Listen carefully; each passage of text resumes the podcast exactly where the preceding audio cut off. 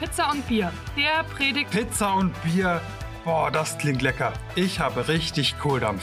Dann bist du hier genau richtig. Hier gibt es etwas Gutes. Nicht nur für den Leib, sondern auch für Geist und Seele. So vielfältig und bunt wie der Belag der Pizza und erfrischend wie ein kühles Bier an einem warmen Sommerabend. Ich kann's kaum erwarten. Okay, dann geht es jetzt los. Pizza und Bier, der Predigt-Podcast der evangelischen Kirchengemeinde Kochen. Wer es etwas biblischer möchte, kann nebenbei Brot und Wein genießen. Wir sagen auf jeden Fall guten Appetit und viel Vergnügen. Diese Gebote erinnern mich daran, vor allem auf einer zwischenmenschlichen Ebene Verantwortung für mein Handeln und auch Denken anderen mir und Gott gegenüber zu übernehmen. Gott sprach all diese Worte. Ich bin der Herr dein Gott. Ich habe dich aus dem Land Ägypten herausgeführt, aus dem Leben in der Sklaverei. Du sollst neben mir keine anderen Götter haben. Du sollst dir kein Bild von Gott machen. Nichts, was im Himmel und auf der Erde ist und im Wasser und unter der Erde, kann ihn darstellen. Du sollst keine anderen Götter anbeten und verehren, denn ich bin der Herr dein Gott. Ich bin ein eifersüchtiger Gott. Die mir untreu werden, lasse ich nicht davonkommen. Wenn die Väter Schuld auf sich geladen haben, ziehe ich auch die Kinder zur Verantwortung, bis zur dritten und vierten Generation. Doch die mich lieben und meine Gebote befolgen, erfahren meine Güte, noch in tausend Generationen. Du sollst den Namen, des Herrn deines Gottes nicht missbrauchen. Denn wer das tut, den wird der Herr bestrafen. Du sollst an den Sabbat denken. Er soll ein heiliger Tag sein. Sechs Tage in der Woche darfst du jede Arbeit tun. Aber der siebte Tag ist ein Ruhetag. Er gehört dem Herrn, deinem Gott. An diesem Tag darfst du keine Arbeit tun. Weder du selbst, noch dein Sohn oder deine Tochter, deine Skla dein Sklave oder deine Sklavin, auch nicht dein Vieh oder der Fremde in deiner Stadt. Denn in sechs Tagen hat der Herr den Himmel und die Erde und das Meer gemacht, mit allem, was dort lebt. Aber am siebten Tag ruhte er. Deswegen hat der Herr den Ruhetag gesegnet und ihn zu einem heiligen Tag gemacht. Du sollst deinen Vater und deine Mutter ehren und für sie sorgen. Dann wirst du lange leben in dem Land, das der Herr dein Gott dir geben wird.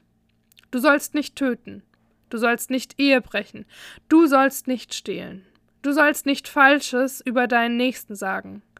Du sollst nichts begehren, was deinem Nächsten gehört, weder sein Haus noch seine Frau, seinen Sklaven oder seine Sklavin, sein Rind, seinen Esel oder irgendetwas anderes. In dem Text eben haben wir elfmal du sollst gehört. Du sollst dies, du sollst jenes, du sollst nicht. Da kann man sich vorkommen wie ein kleines Kind mit strengen Eltern, die viele, viele Regeln aufstellen. Regeln, die mein Handeln einschränken. Als etwas Einschränkendes werden die zehn Gebote oft wahrgenommen. Die Christen, die müssen sich an so viele Gebote halten zum Beispiel die Zehn Gebote. Die sind veraltet und außerdem machen sie echt keinen Spaß. In den ersten drei Geboten geht es um einen Gott, den die meisten sowieso nicht kennen wollen. Dann geht es um den Sabbat, einen Tag Pause machen. Das finden viele irgendwie toll, aber dann in den Gottesdienst gehen? Oder eigentlich könnte ich an diesem freien Tag so viel tun, was sowieso liegen geblieben ist. Also auch weg damit. Vater und Mutter ehren. Das finden alle Eltern toll. Und alle Kinder und Teenager finden das blöd. Es lässt angeblich keinen Raum mehr dafür zu rebellieren, herauszufinden, wer man selbst ist. Beim Töten können, glaube ich, alle mitgehen. Das sollten wir wirklich nicht tun. Ehebrechen wollen die meisten zwar nicht, absichtlich, aber manchmal ist es dann doch irgendwie nötig. Stehlen? Auch das finden viele schlimm. Doch wenn man dann genau hinschaut, gibt es viele kleine Punkte im Leben, an denen das Stehlen salonfähig geworden ist. Und bitte, das lasse ich mir doch nicht verbieten. Die anderen machen das doch auch. Sag nichts Falsches. Aber ich habe doch nur gesagt, was der Cousin meiner Cousine vom Vetter seines Nachbarn erzählt hat. Und der Neid am Schluss, das ist doch wohl wirklich nicht so schlimm. Mit dieser Perspektive auf die zehn Gebote bräuchten wir nur eins. Ganz vielleicht anderthalb oder zwei. Aber warum gibt es diese Gebote überhaupt? Die zehn Gebote sind zu einer Zeit entstanden, als ein neues Volk entstanden ist. Das Volk Israel. Die Juden wurden gerade erst aus der Sklaverei befreit und zogen mit Mose durch die Wüste. Die zehn Gebote waren ein Teil der Gesetzgebung.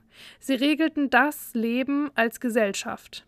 Sie waren ein grober Leitfaden und wurden in über 600 weiteren Geboten für das soziale Leben und religiöse Leben vertieft. Man könnte jetzt denken, das ist aber ganz schön viel. Das ist es bestimmt auch. Aber wenn wir uns zum Vergleich mal Deutschland anschauen, haben wir viel, viel mehr. In Deutschland gibt es ca. 1773 Gesetze und 2655 Rechtsverordnungen. Und auch sie regeln unser Zusammenleben als Gesellschaft. Nicht nur den sozialen Aspekt, sondern noch viele andere Aspekte mehr. Diese Gesetze zeigen auf, wie wir nach der Meinung des Staates ein verantwortungsbewusstes Leben führen, das keinem anderen schadet.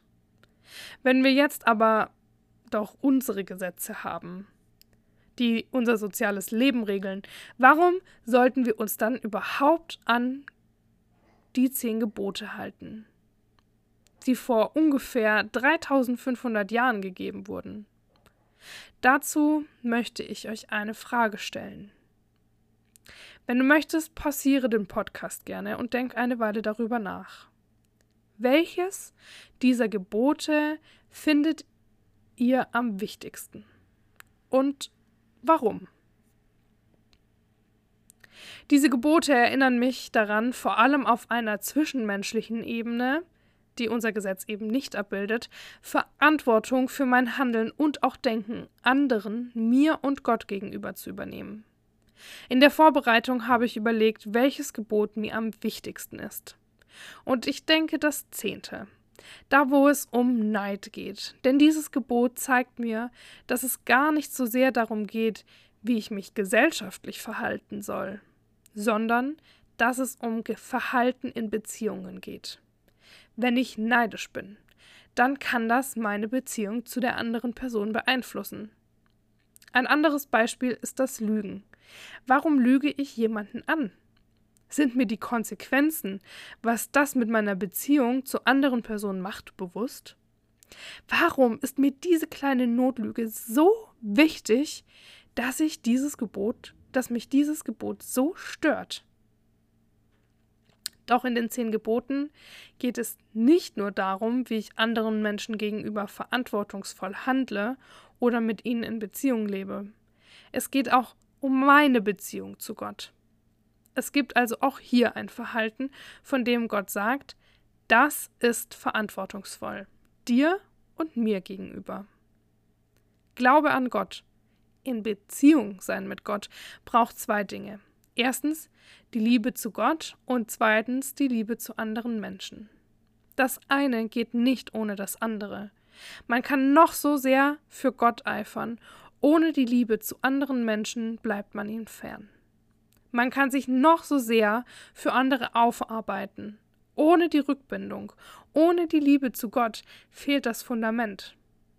Das heißt jetzt nicht, dass ich nur dann Gott liebe, wenn ich die ersten vier Gebote einhalte. Und das heißt auch nicht, dass ich die Menschen nur dann liebe, wenn ich die anderen sechs Gebote halte. Ich glaube, das ist nicht möglich. Ich muss den zehn Geboten nicht unbedingt folgen. Im Neuen Testament wird sogar eher gesagt, dass wir uns nicht mehr an die Gesetze aus dem Alten Testament halten müssen. Es geht auch nicht mehr, es ist auch nicht mehr so nötig, denn wir haben ja unsere, eigene, unsere eigenen staatlichen Gesetze. Aber gerade die zehn Gebote können ein Leitfaden für unser Leben werden, um es verantwortungsvoll Gott, anderen Menschen und uns gegenüber zu leben. Hat sich deine Einstellung zu den Geboten jetzt vielleicht geändert? Welches der Gebote ist dir jetzt am wichtigsten? Hat sich da was verändert? Amen. Hat es dich gestärkt? Dann gib diesen Podcast gerne weiter an Menschen, denen er ebenfalls gut tun könnte. Hast du einen Verbesserungsvorschlag? Dann melde dich gerne bei uns. Möchtest du regelmäßig über Anliegen der Gemeinde informiert sein? Dann abonniere unseren Newsletter oder folge uns auf Instagram oder Facebook. Sei gesegnet und tschüss, bis zum nächsten Mal.